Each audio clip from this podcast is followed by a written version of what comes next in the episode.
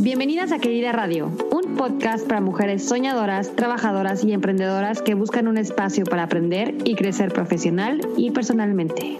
Ser querida es ser apoyada, destacada, inspirada y valorada.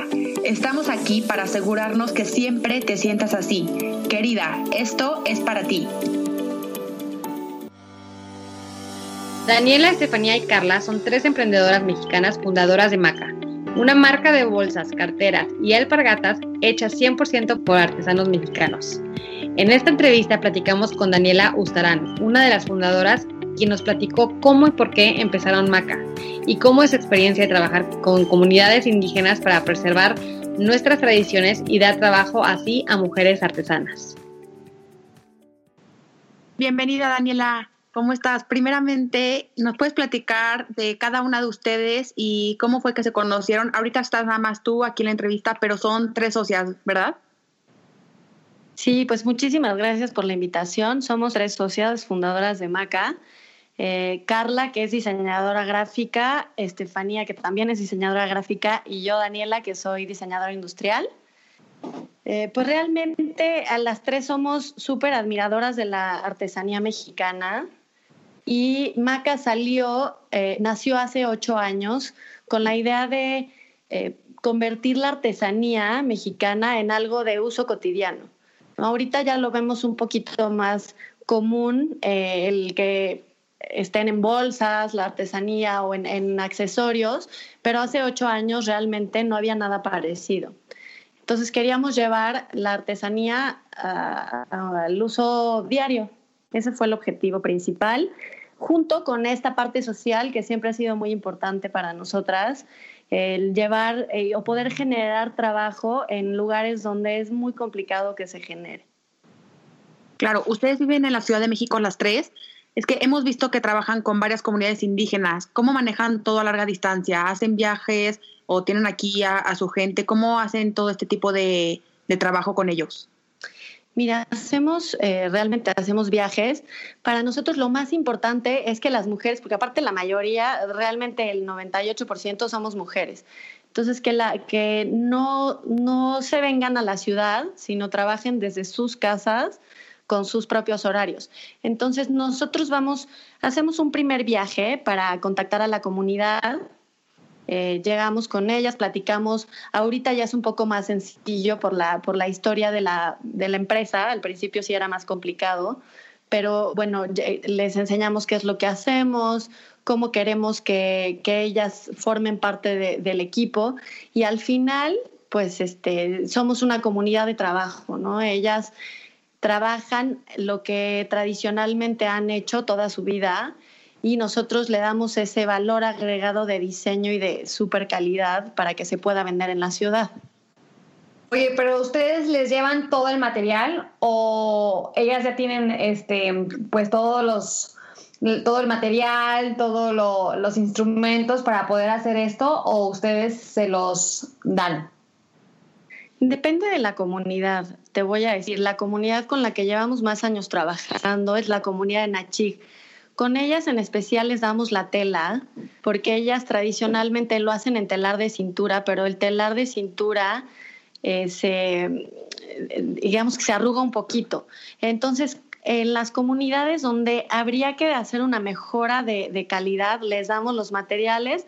En la comunidad que no, pues realmente no. Nosotros hacemos unas pruebas de calidad antes para ver eh, el tipo de hilo, este, si se despinta o no. O sea, tenemos ahí como unos procesos para poder decir, ok, lo que ellas usan es, entra dentro de nuestros estándares de calidad, lo pueden seguir usando o necesitamos que mejore la calidad, se los brindamos nosotros. Buenísimo. Oye, yo te iba a preguntar, este, son tres socias. ¿Ustedes eran amigas antes de hacer esta empresa o cómo se juntaron? O sea, ¿cómo dijeron, sabes qué, hay que hacer maca? Sí, somos amigas, eh, realmente de, desde chiquitas. Eh, Estefanía y yo íbamos juntas en la escuela y Carla es prima de Estefanía, pero también íbamos en la misma escuela y nos llevábamos muy bien. Realmente lo que nos unió fue este, literal, esta, este gusto por la artesanía y por querer hacer algo mexicano de buena calidad. O sea, platicando en reuniones, fue así como, hay que hacer un despacho de diseño, o sea, como que rebotamos mil ideas, queríamos hacer ropa, pero lo que, lo que decidimos al final fue que a todas las mujeres les gustan, nos gustan los accesorios, pues ahí el nicho de mercado era mucho más grande que, que la ropa, por ejemplo. Pero sí, somos amigas, digamos que de toda la vida que nos juntamos para hacer este proyecto. Oye, Daniela, ¿y cuál es el rol que tiene cada una de ustedes? O sea, ya sé que dos son diseñadoras gráficas y una diseñadora industrial. Pues mira, realmente eh, el diseño es, es, lo que más nos apasiona, pero al emprender, pues tienes que aprender a hacer de todo. Y nos, nos dividimos en lo que, pues en lo que teníamos más talento y que era necesario para emprender. Yo estoy en la parte eh, de o sea, yo soy la directora general, luego está Estefanía en la parte comercial y ventas y Carla está en la parte de operaciones. Carla es la que lleva el contacto con las comunidades, con los talleres de marroquinería y ya de ahí se subdivide. Eh, tenemos ahorita una tienda en San Ángel que la opera otra persona, pues hemos ido creciendo con el tiempo. O sea, ya tienen ustedes una tienda físicamente. Entonces, ¿cómo fue ese reto de abrir o por qué decidieron que era una buena opción abrir una tienda?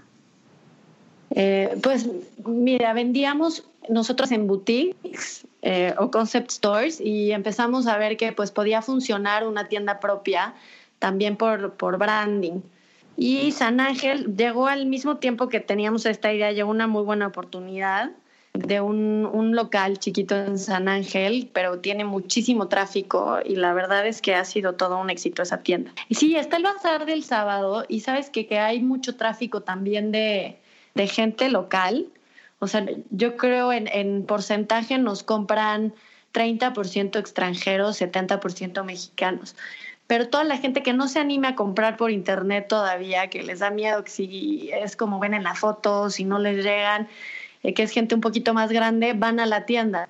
Como que la gente de México como que todavía no está muy acostumbrada a las ventas en línea, ¿no? Entonces, yo creo que si les llegó esta oportunidad de la tienda, qué bueno que la tomaron y este y, adelante, ¿no? A lo mejor su ruta es mejor hacer más tiendas, ¿no? O sea, ¿tienen pensado tener más tiendas o, o quieren como que tratarle más por, por el lado de línea o cuáles son sus estrategias de venta? Pues mira, ahorita el modelo de negocio que tenemos está enfocado online. O sea, esta tienda de San Ángel, te digo que es una maravilla, pero está bastante complicado como de replicar el lugar. Este, tuvimos una en San Miguel que le dimos chance y no funcionó. Este, entonces nos decidimos enfocar en, en Internet. Ahorita vamos a abrir nuestra página para Estados Unidos y Canadá, este, que también ahí el mercado es pues compra mucho en línea, entonces enfocarnos ahí y empezar también, o sea, la gente, yo lo que digo es que todos los que vendemos online tenemos una súper responsabilidad porque si hay una mala experiencia, la experiencia se polariza a online en general, ¿me entiendes? Ya no vas a querer casi ni comprar en Amazon. Entonces, pues ahorita que somos todos pioneros, los que tenemos páginas de internet y vendemos por ahí, tenemos muchísima responsabilidad en hacerlo bien. Claro, sí, y aparte porque es una experiencia, ¿no? Tienes que igualar la experiencia de una tienda a la tienda en línea. Entonces, sí, en, yo que vivo en Estados Unidos, se puede decir, yo compro todo en, en línea, ¿no? En Amazon, en todas estas tiendas enormes. Pero sí, también espero que sea igual de eficaz que una tienda casi que de en física, ¿no? Entonces, este es muy importante eso, que la experiencia sea casi, casi lo mismo. ¿Por qué se fueron por la ruta del emprendimiento social? ¿Por qué fue esto tan importante para ustedes? Pues este, no sé si en parte fue por la escuela, de verdad que me lo pregunto mucho, nuestras familias, o sea, es algo que, que la parte de, de, México y de la situación del país siempre ha sido algo que nos ha como generado incomodidad de cierta manera, ¿no? Y el viajar por México, pues ves la, la polarización y todas las diferencias que hay y cuando hablas de mujeres indígenas, o sea, no hay sector más vulnerable y marginado que, que, ellas. Entonces, pues dijimos que, que, mejor que somos diseñadoras, que podemos unir este proyecto con lo que nos inquieta o lo que le molesta al país para poder pues generar un cambio, ¿no? Que ahorita es pequeño, pero entre más vayamos creciendo, pues más grande e impactante va a hacer. Claro.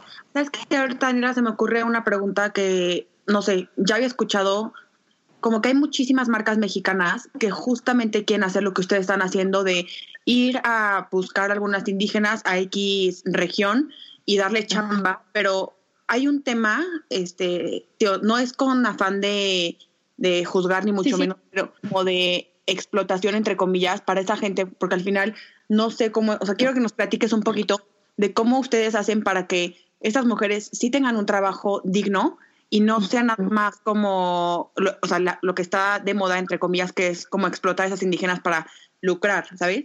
Tío, no sé, claro. yo me, o sea, yo me he topado con mucha gente que quieren hacer pulseras huichol y que se van a no sé qué sierra, pero luego, o sea, les pagan muy poquito para hacer todo este negocio en ya la ciudad. Quiero o sea, preguntarte cómo le han hecho ustedes para que esto sea un trabajo digno a todas estas mujeres. Es todo un tema. Justo ahorita yo estoy en, estamos en vías de certificarnos como Fair Trade y otra, eh, hay una fundación que se llama Somos Vía, porque lo que dices es súper interesante.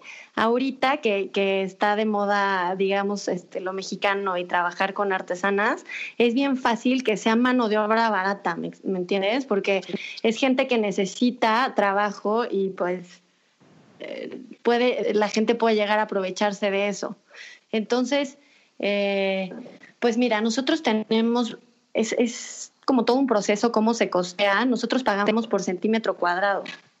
Entonces, implica mucho trabajo porque nos vamos a la comunidad, estamos unos cuatro o cinco días ahí con ellas y literal lo que las comparaciones que hacemos, o sea, vemos en dónde viven, más o menos qué ingreso tienen que tener, eh, gastan en materia prima. Si hay algún factor como que usen máquina, la depreciación de estas máquinas, de las agujas, o sea, se hace un estudio y de ahí se, se, hace, se hace el precio por centímetro cuadrado, porque es bien diferente lo que el trabajo que lleva, por ejemplo, la comunidad de Nachig a la de Sibacá, que Sibacá es todo punto de cruz a mano, o cuando es telar de cintura, que es San Andrés Larrainzar. O sea, el valor del centímetro cuadrado del trabajo es bien diferente, porque implica diferentes cosas.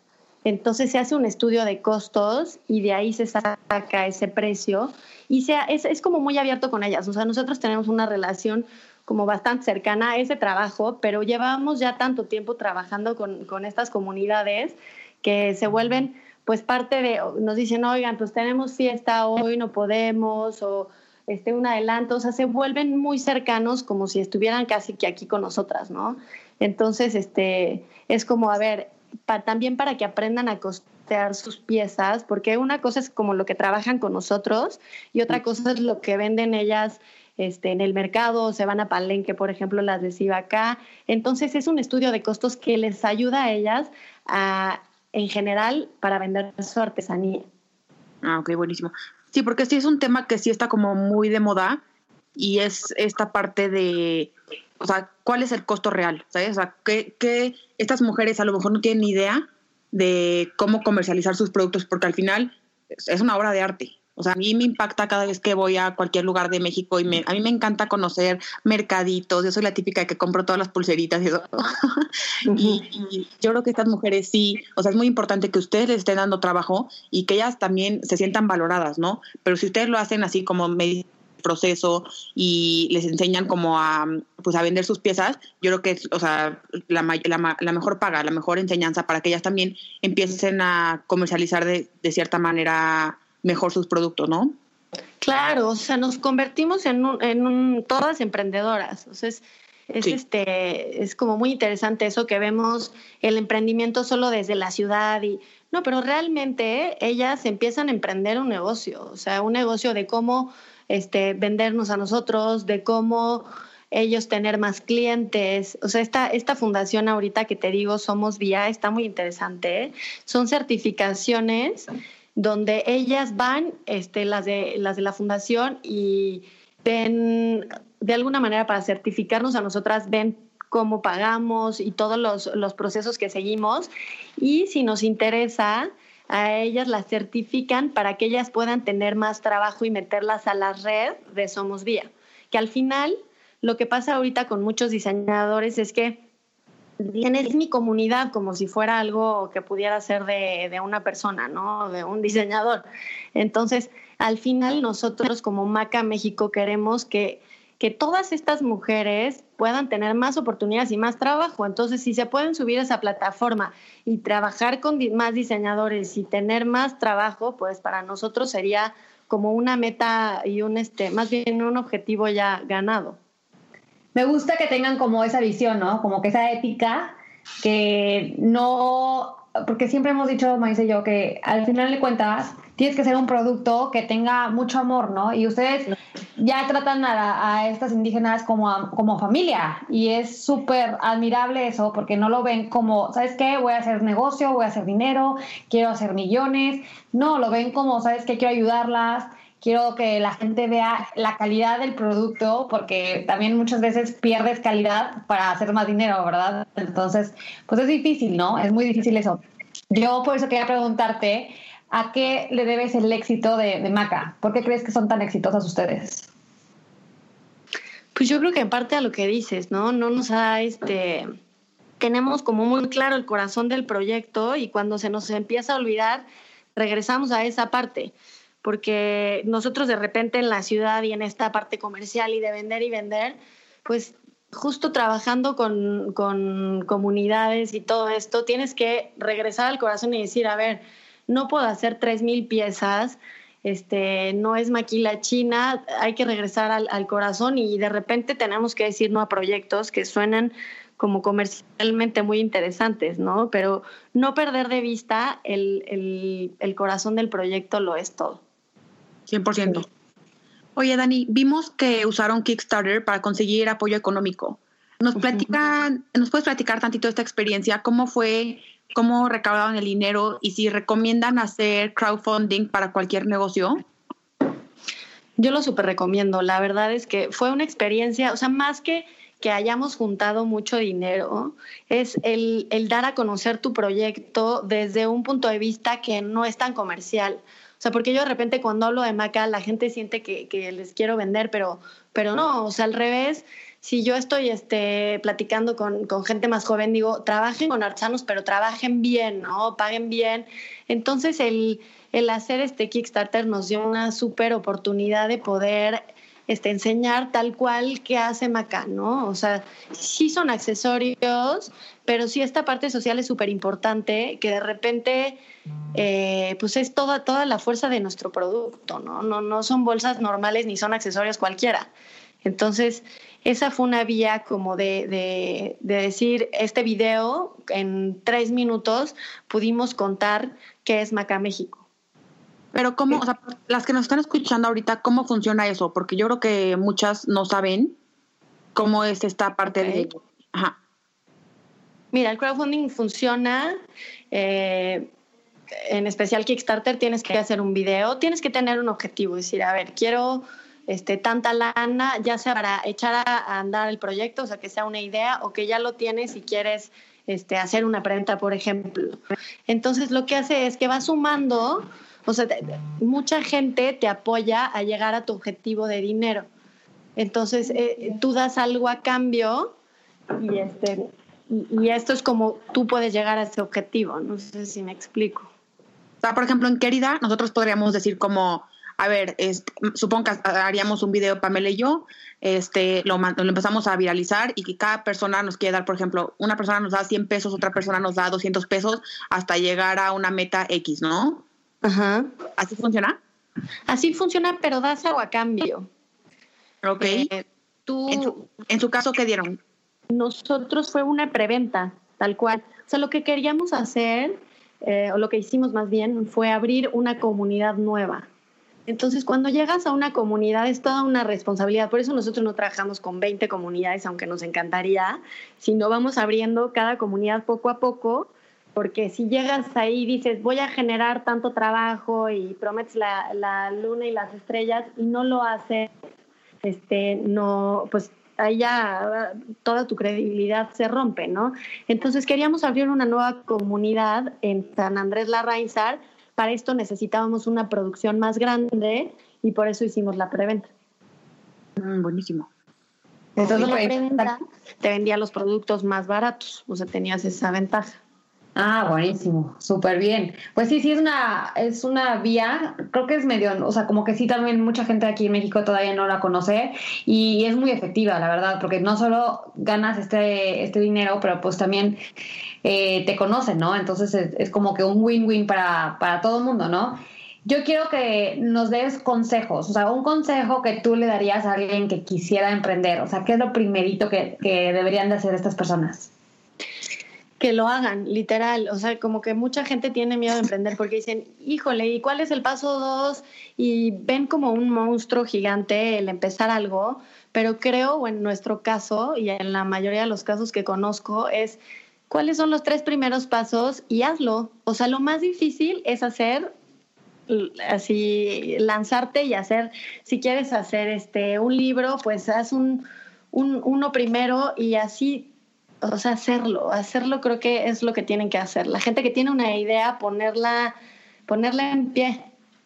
Que Dani, me da muchísima risa porque te lo juro que la mayoría de la gente que le preguntamos, o sea, justamente esto nos dicen empezar. O sea, no hay nada más que empezar y lanzarse y así. Pero la gente que no se anima, o sea, le da muchísimo miedo, no sé por qué, o bueno, sí sé por qué, pero en mi caso que yo tengo, bueno, querida y aparte tengo otro negocio que se llama Dulca, no me la pensé, pero yo porque soy una intensa, ¿verdad? O sea, yo no, nunca investigué, nunca hice, o sea, no fue así como que paso uno, paso dos, literal lo empecé a hacer y sobre la marcha pues ya fui creciendo. Que para todas las que nos escuchan, realmente, si ya tienen una idea y un gusanito, y justamente me grabé la semana pasada diciendo esto mismo, o sea, quieres empezar algo, ya empiézalo.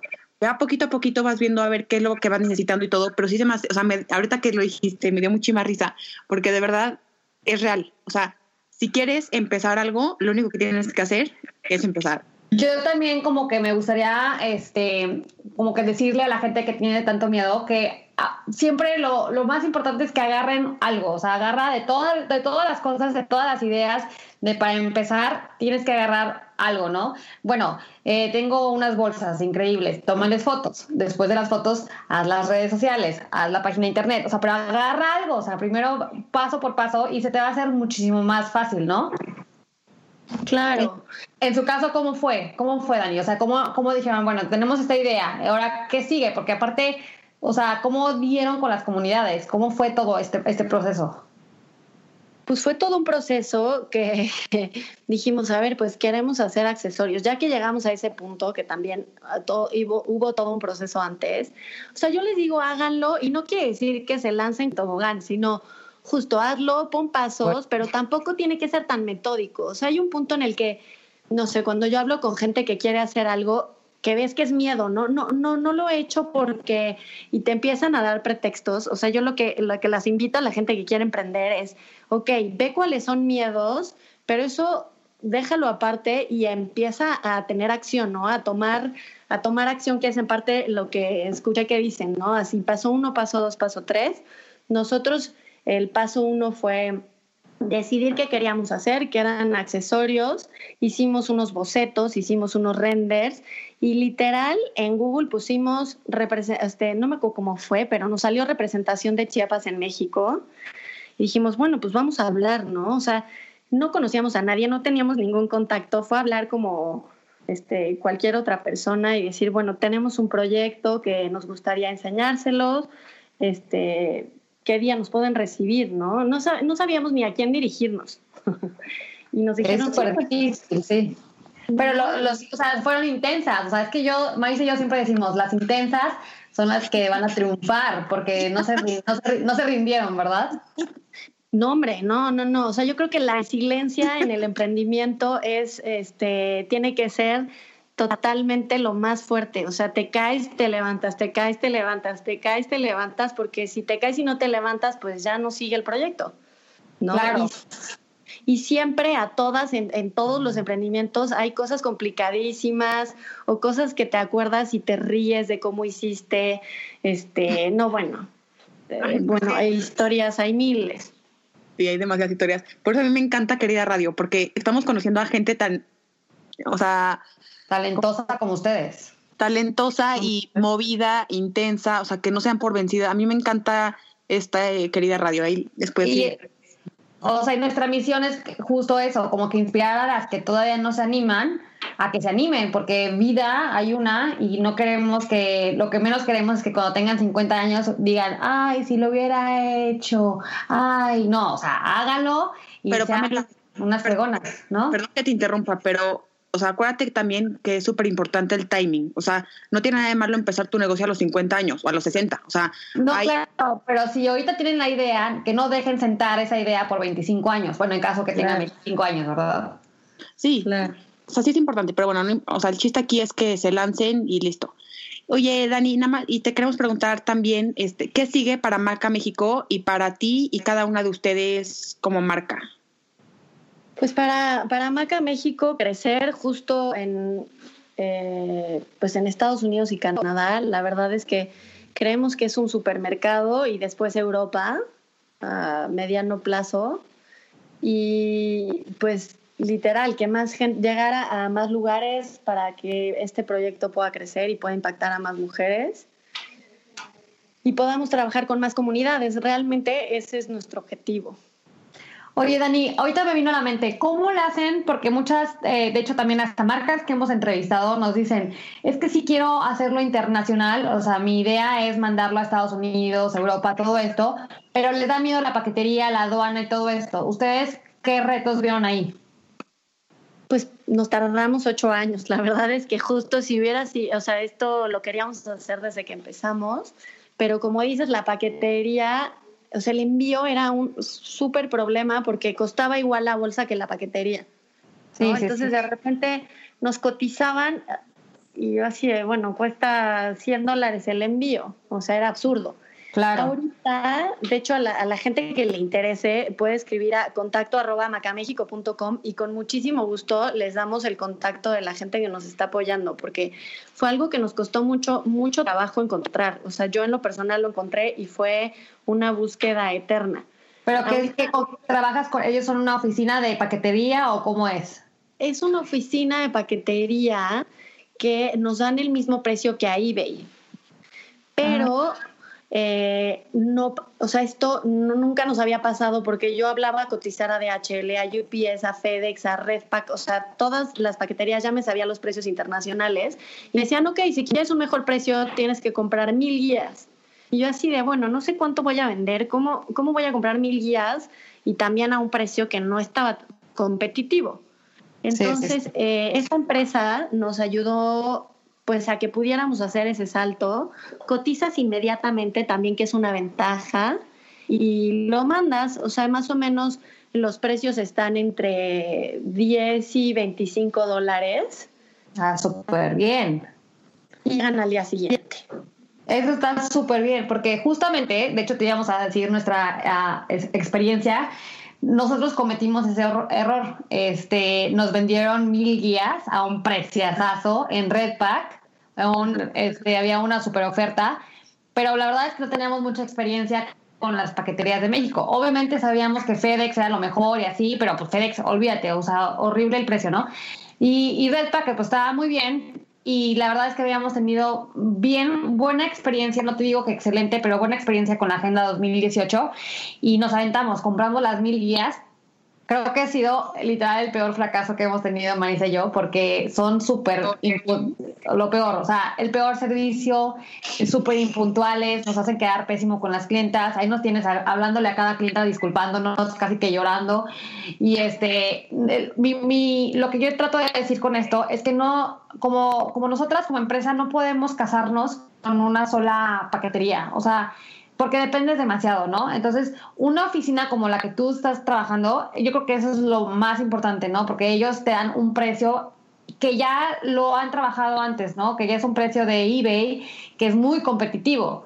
Entonces, este, es muy difícil. A mí la paquetería es lo que más me da miedo. Y qué bueno que dices ahorita que la gente que está sufriendo con las paqueterías, que te contacten porque sí, les ahorrarías mucho tiempo y mucho dinero. Ya para terminar, Daniela, mil gracias por tu tiempo. Queremos ver si nos puedes este, platicar dónde te podemos encontrar, dónde podemos encontrarte a ti, a Maca, al, no sé si quieras eh, también decirnos la página de internet, dónde podemos encontrar a Estefanía, a Carla. Nos encantaría saber más de ustedes. Claro que sí, este, pues cualquier producto que quieran lo pueden encontrar en www.macamexico.com. Estamos en Instagram y en Facebook como Maca México. Y si nos quieren contactar personalmente, nuestros correos son daniela.macamexico.com, estefanía.macamexico.com y carla.macamexico.com para cualquier duda o pregunta que tengan. Buenísimo. Pues gracias, Muchísimas gracias por pues esta entrevista. Yo creo que ha sido muy, muy interesante y ojalá que nos sirva a todo el mundo para poder valorar el trabajo de tantas indígenas que tenemos en el país y, bueno, de ustedes que también son súper creativas. Y pues seguimos en contacto para siguientes proyectos. Pues gracias a ustedes, este, de verdad nos encanta que pues poder justo platicar sobre, sobre Maca México y pues de verdad que lo de la paquetería sí es súper importante, la curva de aprendizaje se las puedo reducir, o sea, es, es, una empresa que estamos muy contentos con ellos. Qué bueno. Sí, la verdad es que sí, ahorita que, que colguemos con esta llamada, con este podcast, yo voy a hacer la, te voy a hacer todas las preguntas, pero sí, a toda la gente que se está escuchando, pues contacten a Dani y gracias por ser tan abierta, gracias por compartir, gracias por empoderar a tantas mujeres que nos están escuchando a que es hora de, compartir nuestros tips, ¿no? Es hora de, de, ayudarnos y no de estar de que, ay, no, pues friégate y tú búscale como puedas, ¿no? Sí, no, nosotros somos parte de una aceleradora, Victoria 147, y creo que el gran aprendizaje es eso, ¿no? En vez de, de pisarnos y, y de ver como que, que no nos ayudamos al revés. Como mujeres es cómo nos apoyamos y cómo este, podemos crecer como país, ¿no? Claro, 100%. Gracias, Dani, que estés muy bien y estamos en contacto. Estamos en contacto, les mando un beso. Queridas, gracias por escucharnos. No se te olvide suscribirte a nuestro canal. Deja un comentario. Si te gustó, danos cinco estrellas. Cuéntale a tus amigas y síguenos en nuestras redes sociales arroba querida agenda y visita nuestra página web queridaagenda.com. Hasta la próxima.